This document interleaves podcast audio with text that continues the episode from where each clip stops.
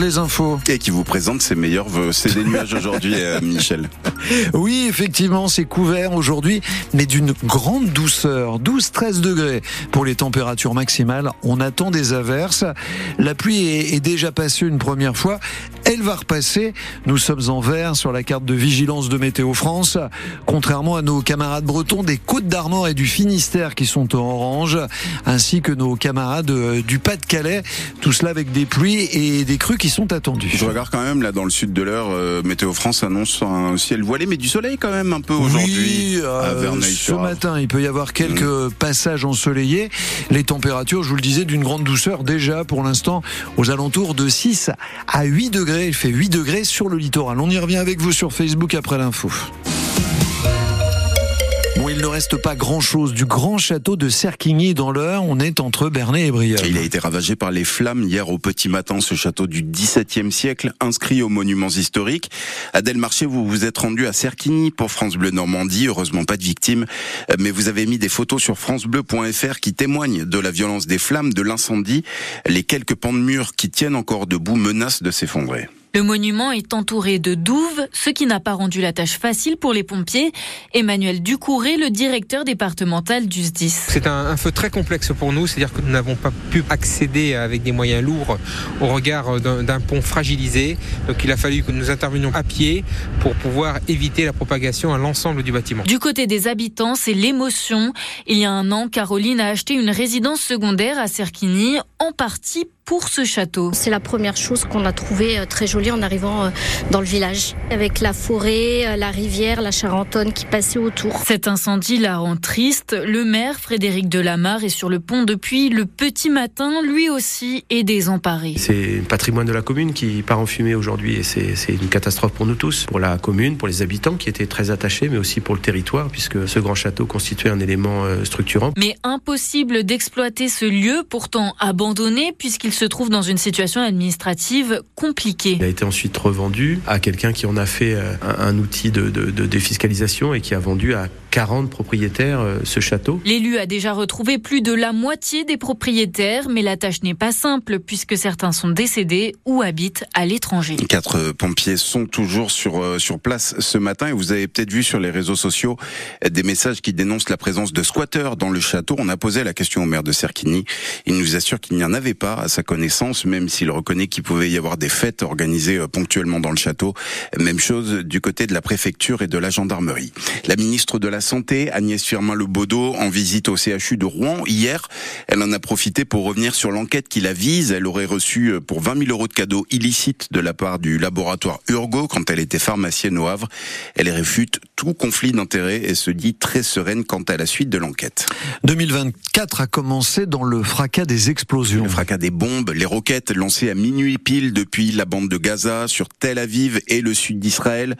Quand les feux d'artifice résonnaient de Sydney à Rio de Janeiro en passant par New York et Paris, 700 000 à 1 million de personnes réunies sur les Champs-Élysées pour célébrer cette année qui commence, partager ses meilleurs vœux et prendre les fameuses bonnes résolutions. On vous a posé la question. Vous êtes quand même sacrément ambitieux.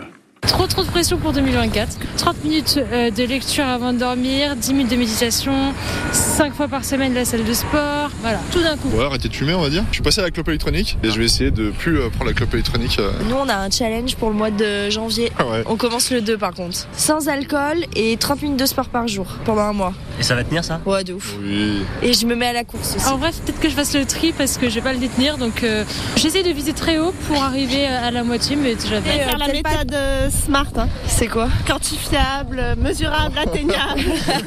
Passer plus de temps avec les enfants et profiter de la vie parce que avec tout ce qui se passe en ce moment, on a envie de voir que des belles choses. C'est quoi toi tes bonnes résolutions, Ellie Je sais pas ce que ça veut dire. voilà, le bienheureux, faut qu'il en profite avant d'en prendre. Et vous, c'est quoi vos bonnes résolutions? Vous nous appelez ce matin Oui, puis vous en profitez pour souhaiter une bonne année à tous ceux qui vous entourent et qui vous écoutent sur France Bleu 02 35 07 66 66 dès maintenant. Il est 7h34. 2024, ce sont aussi des fiertés qui s'annoncent pour la France et la Normandie, les Jeux Olympiques et Paralympiques de Paris évidemment, avec la cérémonie d'ouverture concoctée par le roi né Thomas Joly, la réouverture de la cathédrale Notre-Dame de Paris avec du bois euroi dans la charpente, le 80e anniversaire du débarquement de Normandie dont Emmanuel Macron veut faire un événement d'ampleur nationale. Et puis pour notre vie quotidienne, on voit ce qui change en ce 1er janvier avec vous, Cyril, Cyril Lardot, pardon.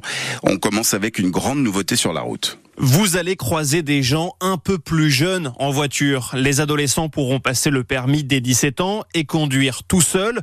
C'était 18 ans jusqu'à maintenant. Sur la route, toujours en cas de petits excès de vitesse, moins de 5 km heure. Vous ne perdrez plus de points, mais il faudra en revanche continuer à payer l'amende. Les pensions de retraite et le SMIC vont augmenter. C'est 5% de plus pour les retraites. Le salaire minimum, lui, va atteindre 1400 euros net par mois. Changement aussi en matière de de gestion des déchets. Les communes devront s'organiser pour proposer des points de collecte ou un ramassage des déchets alimentaires, épluchures de légumes ou croûtes de pizza par exemple. Et puis plusieurs primes sont lancées dès aujourd'hui pour rénover un logement insalubre ou pour l'adapter à ses besoins quand on vieillit ou en cas de handicap. Cyril Ardo, vous retrouvez euh, tous ces changements du 1er janvier sur euh, francebleu.fr et l'application ici. Et puis euh, on jette un petit dernier coup d'œil à 2023 allez, pour, pour, le plaisir avec les supporters du HAC. Ah. On a demandé à Florian et l'un des membres du bureau des HACFAN, l'association des groupes de supporters, son meilleur souvenir de l'année 2023 Pas dur, hein, la montée euh, face à Dijon avec la FanFest qu'on a organisée qui s'est super bien déroulée. Et puis euh, voilà un très beau scénario avec une belle entame de match, un but et, une fête quasi gâchée par un envahissement de terrain un peu précoce mais qui finalement s'est révélé euh, un bon moment, un super moment. Et vous, vous faisiez quoi? Vous étiez où? Enfin... Dans le COP, essayer de ramener du monde sur le terrain. enfin non, nous on a organisé la FanFest en début de en début de match, donc on avait commencé avec un barbecue euh, un barbecue sur le parvis du, local ACFAN, euh, avec euh, de la musique, de la bière artisanale. On, voulait voilà, marquer le moment pour, pour célébrer la montée qu'on pensait quasi acquise. Et puis bah, on a organisé ça, ça s'est bien passé. Au plus fort du moment, on a dû avoir 500 personnes, 400-500 personnes. C'était vraiment très festif et, bon enfant. Et puis bah, après, on a bien évidemment déroulé le tifo et puis poursuivi les animations pendant 90 minutes. Puis bah, après, on a été faire la fête pour, pour célébrer ça. Voilà, une bien belle année 2022 3 et 2024 euh, qui commence dimanche avec le choc Le Havre Caen 32e de finale de la Coupe de France euh, au stade Océane. Et vous gagnez vos places évidemment sur France Bleu tout à l'heure à 18h20 demain matin sur les coups de 7h 10 par exemple. Et puis le retour de la Ligue 1 au stade Océane aussi, c'est le 14 janvier avec la réception de l'Olympique lyonnais. Il paraît qu'il reste quelques places.